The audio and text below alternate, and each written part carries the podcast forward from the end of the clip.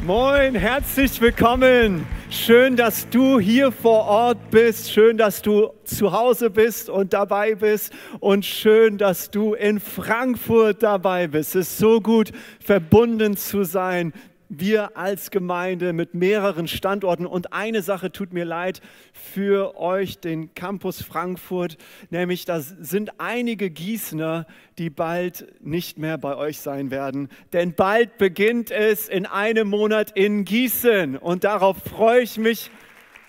Wir sind aber verbunden im Herzen. Wir sind eine Gemeinde mit mehreren Standorten und einer Vision und Mission.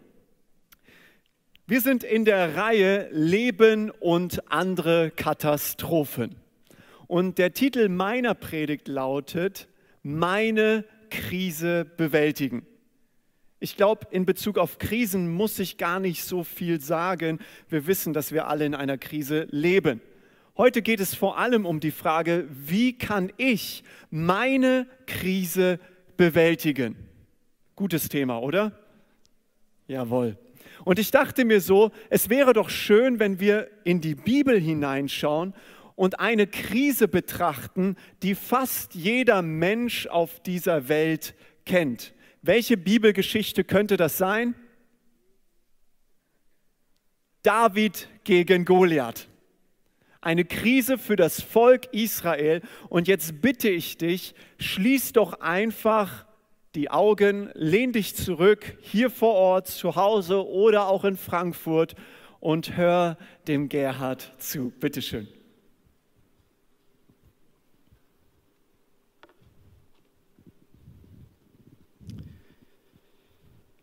Ja, wir hören auf ein Geschehnis, was vor mehr als 3000 Jahren dem Volk Israel widerfahren ist.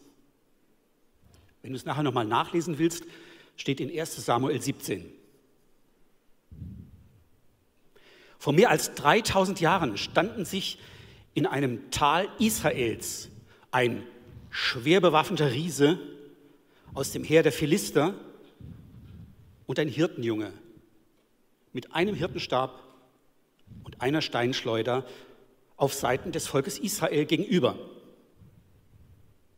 40 Tage lang hatte Goliath seinen Spott durch das Tal erschallen lassen. Ihr Versager, ihr Schwächlinge, ich verachte euch und ich verachte euren Gott. Die Israeliten waren vor Angst wie gelähmt. Sie hassten den Riesen, aber sie schafften es nicht, seinem Spott ein Ende zu setzen. Drei Meter groß und unbesiegbar stand er da. Doch dann wagte ein zierlicher junger Mann, sich ihm zu nähern. Er trägt ja nicht mal eine Rüstung, murmelte einer von den Israeliten. Habe ich ja noch nie hier gesehen. Holt ihn da raus, bevor ihm etwas passiert und er sich vielleicht irgendwo an der Rüstung schneidet. Goliath spuckte voller Verachtung auf den Boden. Während er vorwärts marschierte, brüllte er voll Spott und Wut. Bin ich denn ein Hund? Dass du mir mit einem Stock entgegenkommst. Der Junge schien tatsächlich unbewaffnet, denn er hatte einen Stab in der einen Hand und eine kleine Steinschleuder in der anderen Hand. Aber David war kein gewöhnlicher kleiner Junge, junger Mann, muss man ja sagen. Er war vom Feld gerufen und zum künftigen König über Israel gesalbt worden. Er war der Anfang einer königlichen Dynastie. Und der Geist Gottes war mit seiner ganzen Macht auf den jungen David gekommen. Dieser Hirtenjunge David wusste, dass sein Gott der einzig wahre, lebendige Gott ist. Er liebte Gott und er wusste vor allen Dingen, dass Gott ihn liebt. Dieser David rief nun, hör zu, du gottloser Philister, du kommst zu mir mit Schwert und Speer aber ich komme zu dir im Namen Gottes, des Allmächtigen, meines himmlischen Vaters. Das ist der Gott, den du verspottest. Und er wird dich heute in meine Hände geben. Goliath schnaubte und tobte. Er ging auf David zu und die Entfernung zwischen den beiden wurde immer geringer. David griff in seine Tasche, nahm einen kleinen Stein heraus, legte ihn in seine Schleuder, holte aus und ließ los. Der Stein flog und traf den Riesen an der Stirn mit solcher Wucht, dass er sich nicht mehr auf den Beinen halten konnte, zusammensackte und auf den Boden stürzte. David rannte zu ihm, er war ja unbewaffnet, zog das Schwert Goliaths und hieb ihm damit den Kopf ab. Die Philister waren entsetzt. Sie schrien, gerieten in Panik und rannten um ihr Leben. Mit frischem Mut stürmte das Heer Israels vorwärts. Es ist vorbei, jubelten sie. Der Riese ist gefallen. Wir haben gesiegt. Danke dir, Gerhard.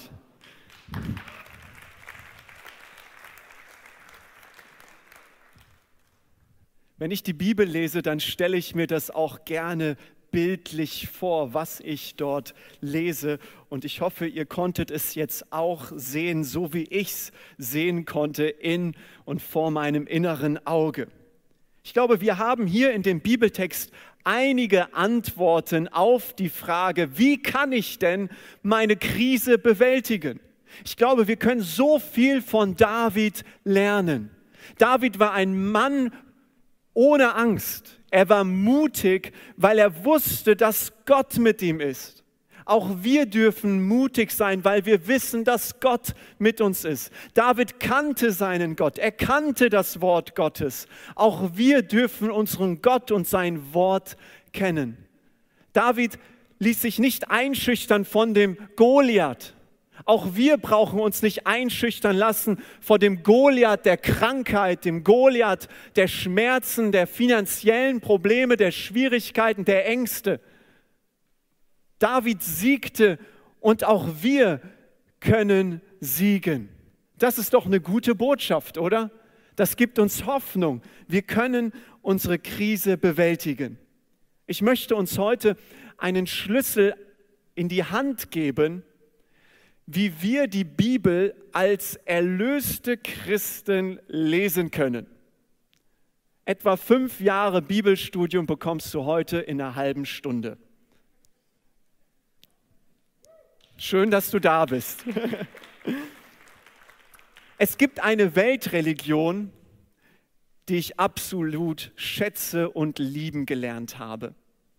Es ist die Weltreligion, die uns, dem Christen, am nächsten steht. Welches, welche Weltreligion kann das sein?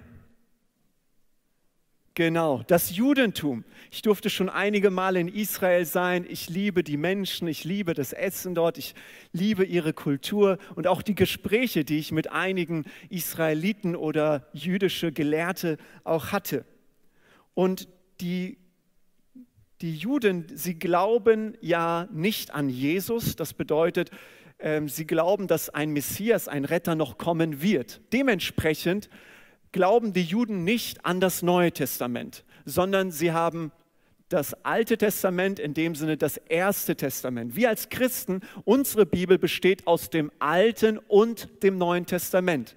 Was sehr interessant ist, auch wenn die Juden Jesus ablehnen, ist drei Viertel unserer Bibel besteht aus dem Alten Testament.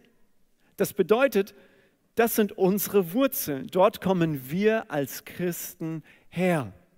Und ich glaube, wenn wir so einem Rabbi mal zuhören würden, dann würde er ganz, ganz viele Dinge über die Geschichte von 1 Samuel 17, David gegen Goliath, uns beibringen können. Ich glaube, das sind Dinge, die du und ich auf die wir niemals kommen würden, weil sie ja so genial in diesen hebräischen Text hineinsehen und das interpretieren. Und ich glaube auch, ein Rabbi könnte die Dinge sagen, die wir von David lernen, die wirklich gut sind. Kenne deinen Gott. Du darfst voller Mut auf deinen Goliath vorgehen, denn Gott ist mit dir. Gott ist mit dir, deswegen brauchst du keine Angst haben. Gott wird durch dich, wie er beim David das getan hat, wird er einen Sieg erringen über deine Krise. Ich glaube, das sind alles Dinge, die ein Rabbi auch sagen kann. Und dennoch glaube ich, dass unsere christliche Bibelauslegung fundamental anders sein muss als die Auslegung des Rabbis.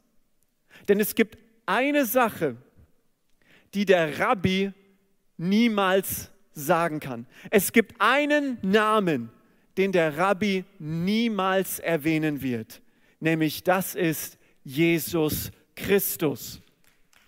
Jesus ist der Schlüssel für die Bibel. Ich habe uns etwas mitgebracht, beziehungsweise es wurde hier hingestellt. Herzlichen Dank dafür.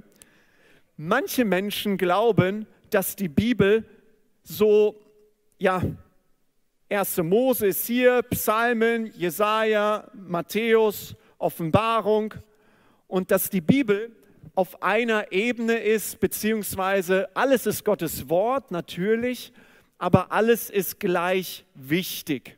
Ich möchte dir heute sagen, nein, das stimmt nicht. Obwohl die Bibel Gottes Wort ist, ist nicht alles gleich wichtig.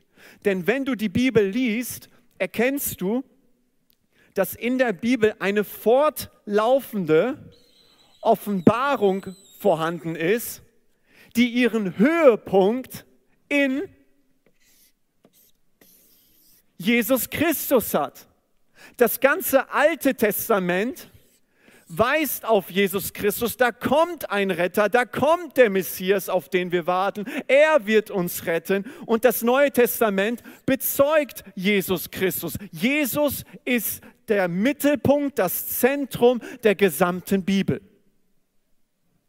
Deswegen sagte auch der Hebräerbriefschreiber ganz am Anfang, schreibt er, Gott sprach zu unseren Vätern durch die Propheten. Aber in den letzten Tagen sprach er zu uns durch seinen Sohn. Die Propheten, die Prophetinnen, das waren grandiose Männer und Frauen Gottes, die waren gut, die waren wichtig. Und dennoch ist der Sohn besser. Und deswegen ist Jesus die Erfüllung von dem, was im Alten Testament gesagt wird. Das ist ein sehr, sehr wichtiger Schlüssel für uns. Auch Jesus hat das Alte Testament so verstanden und interpretiert. Lasst uns hineinschauen in Johannes 5. Jesus spricht zu den religiösen Leuten, die ihn töten wollten. Er sagt, Gottes Wort habt ihr nicht in euch wohnen. Denn ihr glaubt dem nicht, den er gesandt hat. Ihr sucht in den Schriften, denn ihr meint, ihr habt das ewige Leben darin, und sie sind's doch, die von mir zeugen. Aber ihr wollt nicht zu mir kommen, dass ihr das Leben hättet. Wenn ihr Mose glaubtet, so glaubtet ihr auch mir, denn er hat von mir geschrieben. Wenn ihr aber seinen Schriften nicht glaubt, wie werdet ihr meinen Worten glauben? Jesus sprach hier zu religiösen Juden, die Mose verehrten. Und dennoch sagt Jesus, ihr glaubt Mose gar nicht, denn er schreibt von mir und deswegen glaubt ihr mir nicht. Nach dem Tod und der Auferstehung Jesu begegnet Jesus zwei seiner Jünger, die noch nicht glauben wollten, dass Jesus auferstanden ist. Und da heißt es nämlich in Lukas 24, Vers 25 bis 27, da sagte Jesus zu ihnen, ihr unverständigen Leute, wie schwer fällt es euch, all das zu glauben, was die Propheten gesagt haben? Musste denn der Messias nicht das alles erleiden, um zu seiner Herrlichkeit zu gelangen? Und er fing an bei Mose und allen Propheten und legte ihn aus, was in allen Schriften von ihm gesagt war. Auf der einen Seite verstehen wir also, Jesus ist der Schlüssel für das Alte Testament. Du kannst das Alte Testament ohne Jesus nicht verstehen. Auf der anderen Seite kannst du das Neue Testament nicht auf der Basis des Alten Testamentes verstehen. Denn Jesus ist der Schlüssel für alles. Meine Frage lautet, wenn Jesus der Mittelpunkt der Bibel ist, Dreh- und Zentrum der Bibel, wenn das Wort Gottes sagt, das Wort wurde Fleisch und wohnte unter uns. Wenn wir Jesus herausnehmen aus der Bibel, ihr Lieben, was bleibt dann übrig? Es bleibt nichts mehr übrig. Wobei, wenn du Jesus herausnimmst aus der Bibel, da bleibt doch etwas übrig, nämlich purer Moralismus und Gesetzlichkeit. Denn dann geht es nämlich nur noch um uns, um das, was wir tun und wir leisten müssen. Dann geht es darum, David tat das, tu auch du das. Josef hat der Versuchung widerstanden, widersteh auch du der Versuchung. Paulus predigte das Evangelium überall, predige auch du das Evangelium überall. Gott ist unser Vorbild, deswegen handle so wie Gott. Wenn wir Jesus herausnehmen aus der Bibel, dann bleibt nur noch Gesetzlichkeit. Versteht mich richtig, Probleme zu überwinden, Krisen zu bewältigen, das ist gut und richtig. Wie Josef der Versuchung zu widerstehen, wie Paulus das Wort Gottes, das Evangelium zu predigen, das ist alles richtig. Das ist die Frage nach dem Was. Es beantwortet aber nicht die Frage nach dem Wie. Und da ist ein großer Unterschied. Vielleicht kennst du das auch, ich gucke so gerne Filme, wo es da auch so Helden gibt, Marvels oder DC Comics und das, das mag ich irgendwie. Und vielleicht kennst du das auch von dir, wenn ich so einen Film schaue, mit wem identifiziere ich mich in diesem Film? Ganz automatisch. Ich identifiziere mich mit dem Helden der im letzten Moment die Liebe seines Lebens rettet, der, der die Welt ganz nebenbei noch auch vor dem Bösen rettet, vor dem Weltuntergang. Und es kommt mir so vor, als ob ich so nach dem Film irgendwie mich stärker fühle und stärker bin. Amen dazu. Dankeschön. Vielleicht geht es euch auch in Frankfurt auch so. Und im nächsten Moment lese ich dann die Bibelgeschichte, 1 Samuel 17, David gegen Goliath, und ich habe immer noch die Brille des Helden auf. Und dann, mit wem identifiziere ich mich in dieser Story? Ich bin David. Ihr Lieben, diese Haltung ist bei uns Menschen so drin. Ich möchte mich bei dir entschuldigen, indem ich zu dir sage, weißt du was, in der Bibelgeschichte David gegen Goliath bist du nicht David und ich bin auch nicht David.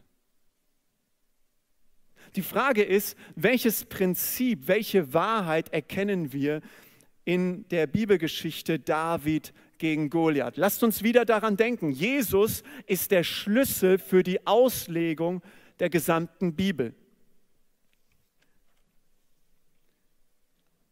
Das Prinzip von David gegen Goliath lautet doch eigentlich, oder die Wahrheit, einer kämpft gegen den Feind, stellvertretend für sein Volk, und durch seinen Sieg siegen, siegt auch das ganze Volk. Oder? Das ist das einfache Prinzip aus 1 Samuel 17. Jesus ist der Schlüssel für das Verständnis des Alten Testaments. Deswegen können wir anstatt David Jesus einsetzen. Lasst uns das mal ausprobieren. Nämlich David kämpfte stellvertretend für sein Volk. Jesus kämpfte stellvertretend für sein Volk. David wurde ein Kapitel davor in 1 Samuel 16 zum König gesalbt. Jesus ist der gesalbte König. David wurde von seinen Brüdern verachtet. Jesus wurde von seinen Brüdern auch verachtet. David kämpfte ohne Rüstung, Jesus kämpfte ohne Rüstung. David kämpfte gegen den Feind, Jesus kämpfte gegen den Feind. Mit Davids Sieg war der Feind besiegt, mit Jesus Sieg war der Feind besiegt. Lasst uns jetzt einen Schritt weitergehen. David, wenn ich das mal in dieser Zeichnung hier mal einzeichne, das ist David irgendwo Altes Testament, 1 Samuel 17, er kämpft gegen Goliath. Aber David kannst du ja nicht mit Jesus gleichsetzen, weil David, und das ist das Prinzip, es ist eine fortlaufende Offenbarung in der Bibel. Das heißt, David ist ein Bild, ein Schatten, ein prophetisches Bild für das, dass jemand kommen wird, der noch größer als David sein wird. Wenn wir draußen sind und heute scheint ja die Sonne, dann kannst du neben mir stehen und wir unterhalten uns und neben uns siehst du meinen Schatten. Der Schatten ist nicht die Wirklichkeit. Der Schatten ist, bin nicht ich. Du kannst anhand dessen, dass wir nebeneinander stehen, kannst du sagen, okay, mein Schatten ist so groß, Viktors Schatten ist so groß oder klein, er ist kleiner oder größer als ich. Der Schatten ist nicht die Wirklichkeit. David ist ein Bild für Jesus Christus und deswegen die guten Eigenschaften von David müssen doch umso mehr in Jesus Christus erfüllt sein. Weil wenn der Schatten schon glorreich ist, dann ist die Wirklichkeit Jesus umso krasser, oder? Und deswegen lasst uns mal die Steigerung ansehen, die vorhanden sind, wenn wir dieses Prinzip anwenden. Nämlich, David kämpfte stellvertretend für sein Volk. Jesus kämpfte stellvertretend für die ganze Menschheit. Das ist die Steigerung. David wurde zum König gesalbt. Jesus ist von Geburt an König, der Sohn Gottes, der Messias, Gott selbst. David wurde von seinen Brüdern verachtet, auch Jesus wurde von seinen Brüdern verachtet und dem Volk Israel. Er ging deswegen aufgrund des Hasses und der Verachtung ans Kreuz für uns. David kämpfte ohne Rüstung, Jesus kämpfte als das Lamm Gottes ungeschützt und ohne Rüstung. Jesus ist noch mal extremer in den positiven Eigenschaften. David kämpfte gegen den Feind, Jesus kämpfte gegen den Feind schlechthin, nämlich gegen den Teufel, Sünde, Tod und Hölle. Und mit Davids Sieg war der Feind besiegt. Mit Jesu Sieg am Kreuz wurde der Feind, der Teufel, ein für alle Mal besiegt. Es ist vollbracht.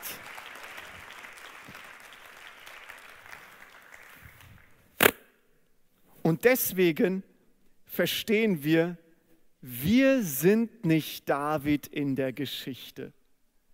Auch wenn wir uns so gerne mit dem Helden identifizieren, auch wenn wir so gerne wollen, dass es auf uns ankommt und dass durch uns der Sieg vollbracht worden ist. Nein, weißt du, wer ich in dieser Geschichte bin? Ich gehöre zur Armee Israels die Angst hat vor dem Goliath. Ich gehöre zur Armee Israels, die sich in die Hosen macht wegen Goliath, als ob ich gegen den kämpfe. Ich habe doch sowieso keine Chance. Wir, du und ich, wir sind nicht der Held David, wir gehören zur Armee Israels, die auf einmal einen Held beobachten, der heraustritt und diesen Goliath herausfordert der diesen Goliath besiegt und mit seinem Sieg sind wir auch Sieger. Und als er gewonnen hat, laufen wir und sagen, wir haben gewonnen und wir holen uns jetzt die Beute. Die gute Nachricht ist nicht, du bist David und der Held und es kommt auf dich an. Die gute Nachricht lautet, Jesus ist der Sieger und durch ihn siegen auch wir ein Schlüssel für die Bibelauslegung. Jesus. Jesus ist der Sieger. Lass mich einen Schritt weitergehen. Selbst wenn du und ich, wie in der Armee Israels, Angst haben, sind wir durch Jesu Sieg, obwohl wir Angsthasen sind, sind wir Sieger. Egal in welcher Lebenssituation du dich heute befindest, du bist als Kind Gottes bist du Sieger in Jesus Christus. Trotz unserer Schwächen sind wir Sieger, weil Jesus gewonnen hat. Jesus erfüllte die Bedingungen zum Sieg, nicht wir. Und deswegen ist unser Blick auf Jesus gerichtet.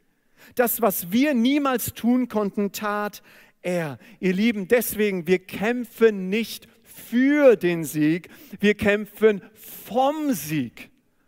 Das ist ein kleiner, aber entscheidender Unterschied. Deswegen heißt es in Johannes 16, Vers 33, in der Welt habt ihr Angst, Aber seid getrost, sagt Jesus, ich habe die Welt überwunden. 1. Johannes 5, Vers 4 und 5. Denn jeder, der aus Gott geboren ist, siegt über die Welt. Unser Glaube ist der Sieg, der die Welt überwunden hat. Wer erringt also den Sieg über die Welt? Nur der, der glaubt, dass Jesus der Sohn Gottes ist. Du bist Sieger, weil du glaubst. Aber nicht, weil du glaubst, bist du Sieger, sondern weil du an den Richtigen glaubst, nämlich Jesus Christus, der der Sieger ist. Und durch ihn bist du Sieger, weil du an ihn glaubst. Römer 8, Vers 37. Aber dennoch, schreibt Paulus, mitten im Leid triumphieren wir über all dies durch Christus, der uns so geliebt hat. Mitten im Leid triumphieren wir. Warte mal, Paulus, das kann doch nicht sein. Ich habe immer noch Schmerzen, ich bin immer noch pleite, ich habe immer noch Schwierigkeiten.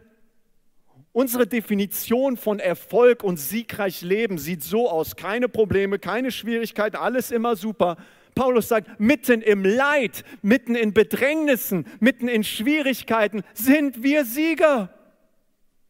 Paulus, du verstehst meine Situation nicht. Nein, Paulus sagt, du verstehst meine Situation nicht, denn ich war im Gefängnis wegen Christus und mir wurde der Kopf abgeschlagen wegen Christus und dennoch bin ich Sieger. Du bist Sieger durch Jesus Christus, egal durch was du gehst.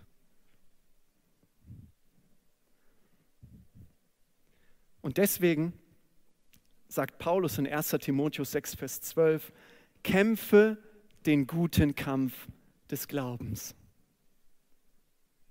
Wenn wir das wissen, dass Jesus der, den Sieg vollbracht hat, dann kämpfe den guten Kampf des Glaubens. Dein einziger Kampf ist, den Kampf des Glaubens zu kämpfen.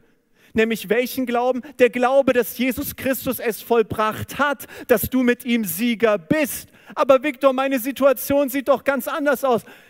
Sorry, das sagt die Bibel, du bist in Jesus Christus ein Sieger. Und deswegen tut es so gut, wenn wir zusammenkommen, wenn wir das Wort Gottes hören, wenn wir beten, wenn wir Bibel lesen, in den Connect-Gruppen sind.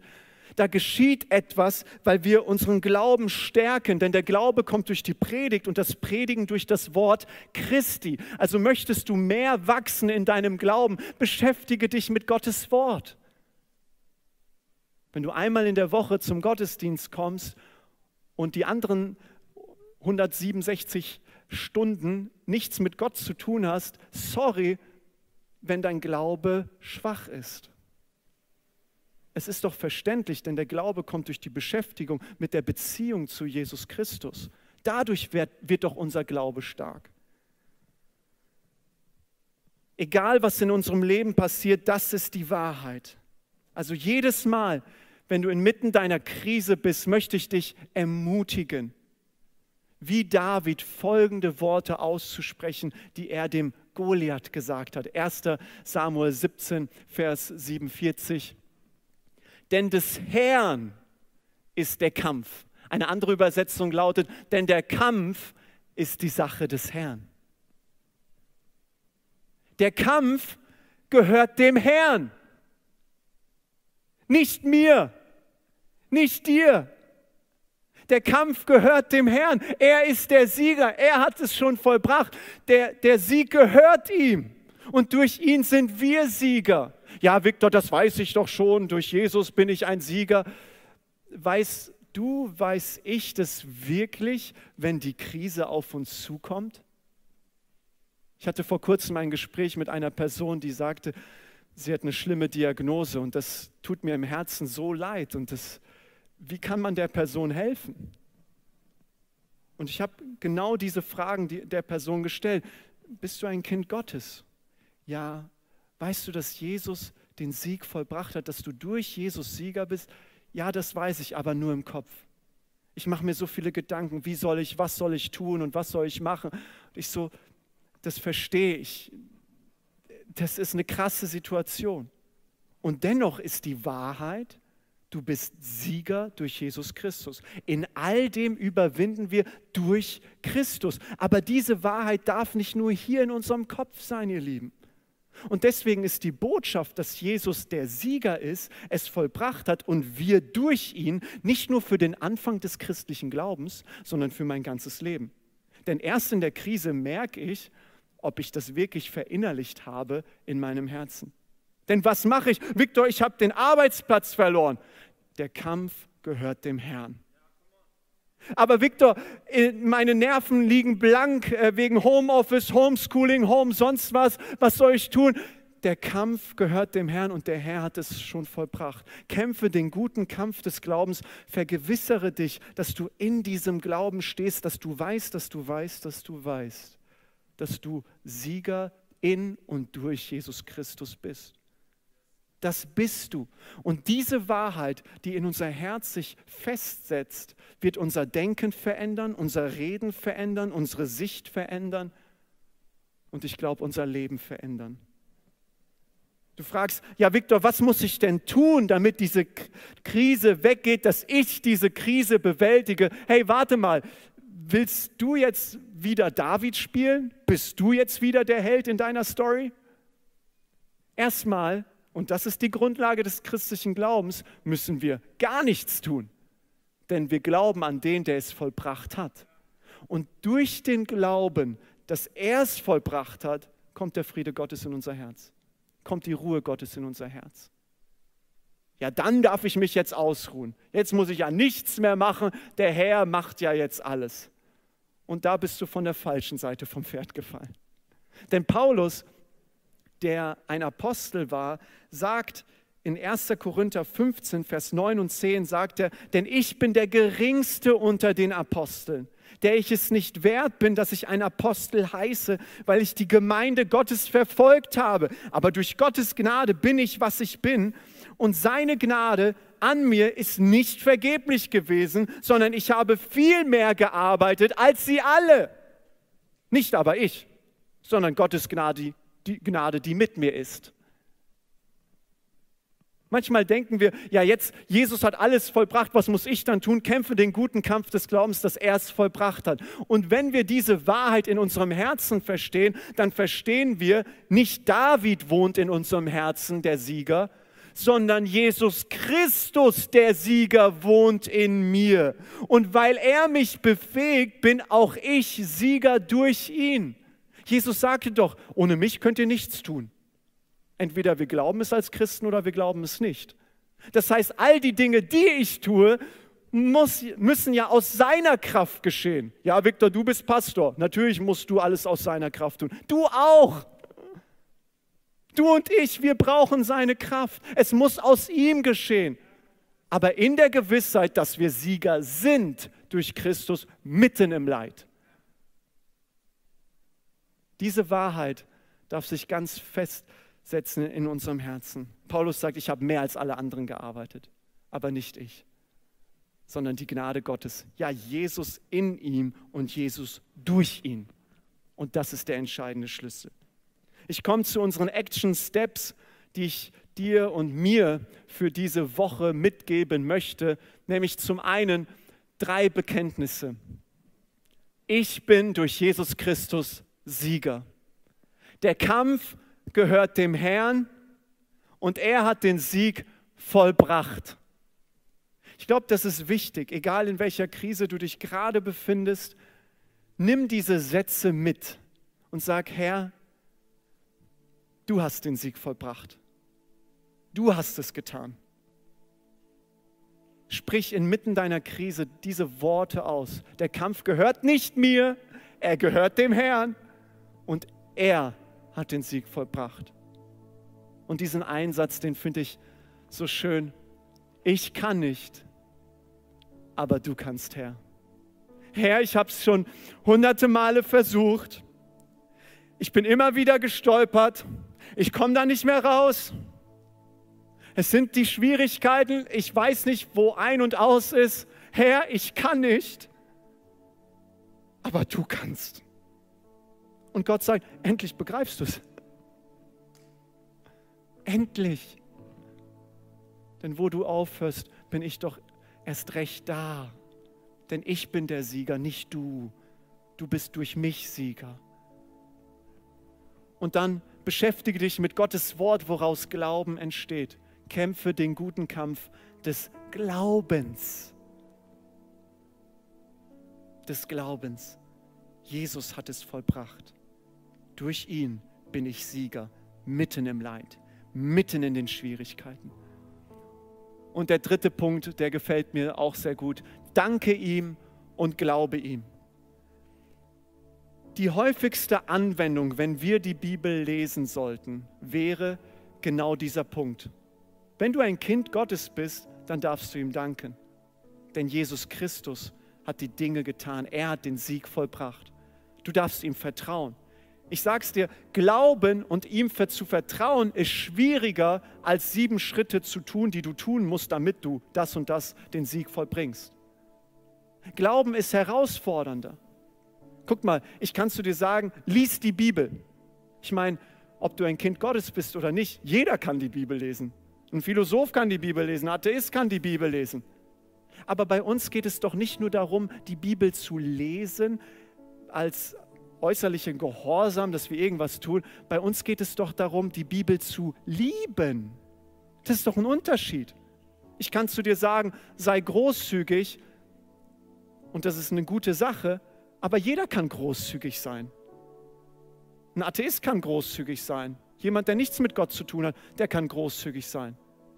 Es geht doch nicht darum, großzügig zu sein, so als ob es nur um die Großzügigkeit geht. Es geht darum, Großzügigkeit zu lieben, ein fröhlicher Geber zu sein. Ich kann zu dir sagen, komm in den Gottesdienst. Jeder kann in den Gottesdienst kommen, wenn wir uns das nur auf das Äußere, ähm, sage ich mal, beschränken. Ob du Atheist bist, von einer anderen Religion, du bist herzlich willkommen hier. Jeder kann in den Gottesdienst kommen. Aber es geht doch bei uns nicht um in den Gottesdienst zu kommen. Es geht darum, die Gemeinde zu lieben. Gottesdienste deswegen zu lieben. Und da verstehe ich, Herr, da brauche ich deine Hilfe. Herr, da brauche ich deine Kraft. Ah, warte mal, der Jesus, der Sieg, den Sieg vollbracht hat, er lebt in mir. Er hat mir eine neue Natur gegeben. Der Heilige Geist wohnt in mir. Oh, ich lasse mal den Heiligen Geist mehr Raum in meinem Herzen, weil er liebt ja die Gemeinde sowieso. Er liebt es doch, großzügig zu sein. Er liebt es doch, das Wort Gottes. Er ist der Autor der Bibel. Und deswegen, ihr Lieben, die größte Anwendung ist ihm zu vertrauen. Und durch dieses Vertrauen zu wissen, dass er der Sieger ist und wir durch ihn. Amen. Und genau dafür möchte ich für uns beten. Und wenn du magst, kannst du gern deine Hand aufs Herz legen. Herr Jesus, ich danke dir dass du der Sieger bist, dass du es vollbracht hast. Du hast es ausgesprochen, es ist vollbracht. Und ich spreche es im Namen Jesu aus für uns, für Frankfurt, für jeden Einzelnen zu Hause, dass diese Wahrheit ganz tief in unser Herz rutscht, Herr. Herr, vergib uns dort, wo wir denken, dass es auf uns ankommt, weil wir der David sind. Danke, Herr, dass du der Überwinder bist und durch dich haben wir überwunden. Du bist der Sieger und durch dich siegen wir. Und ich spreche diese Wahrheit aus. Sei freigesetzt, weil der Herr für dich kämpft, weil der Herr dein Sieger ist. In Jesu mächtigen Namen. Amen. Amen. Wenn du heute Morgen hier bist wenn du hier bist und sagst, ich kenne diesen Gott noch nicht. Wenn du zu Hause bist, wenn du in Frankfurt bist und sagst, ich kenne diesen Gott noch nicht, dann möchte ich dich herzlich dazu einladen, Ja zu sagen. Vielleicht sagst du, Viktor, ich wusste nicht, dass dieser Gott für mich kämpft. Ich wusste nicht, dass Jesus den Sieg vollbracht hat. Ich dachte, es kommt immer nur auf mich an. Ich möchte dir sagen, Jesus möchte dass du ihn als Herrn und Retter anerkennst. Er ist nämlich der Sieger. Er hat alles für dich und für mich vollbracht, damit wir Kinder Gottes werden, damit unsere Schuld vergeben wird. Deswegen lasst uns doch für einen kurzen Moment der Privatsphäre einfach unsere Augen schließen. Und wenn du sagst, Viktor, ich möchte heute Ja sagen zu Jesus, dann heb doch jetzt bitte deine Hand hier vor Ort oder über den Livestream. Heb doch jetzt deine Hand damit ich weiß, mit wem ich bete. Dankeschön, Dankeschön. Ist noch jemand hier, der sagt, ich möchte Ja zu diesem Jesus sagen, der mir meine Schuld vergibt? Ihr könnt eure Hände herunternehmen. Ich möchte jetzt mit uns gemeinsam, mit uns als Move Church ein Gebet sprechen, wo wir sagen, Herr, komm in mein Leben und vergib mir meine Schuld. Und sprich mir einfach voller Glauben nach. Lasst uns gemeinsam sprechen. Himmlischer Vater, danke für dein einzigartiges Geschenk. Danke für Jesus Christus, der für meine Schuld gestorben ist, der am dritten Tag auferstanden ist von den Toten Deswegen bitte ich dich, vergib mir meine Schuld, reinige mich von jeder Sünde.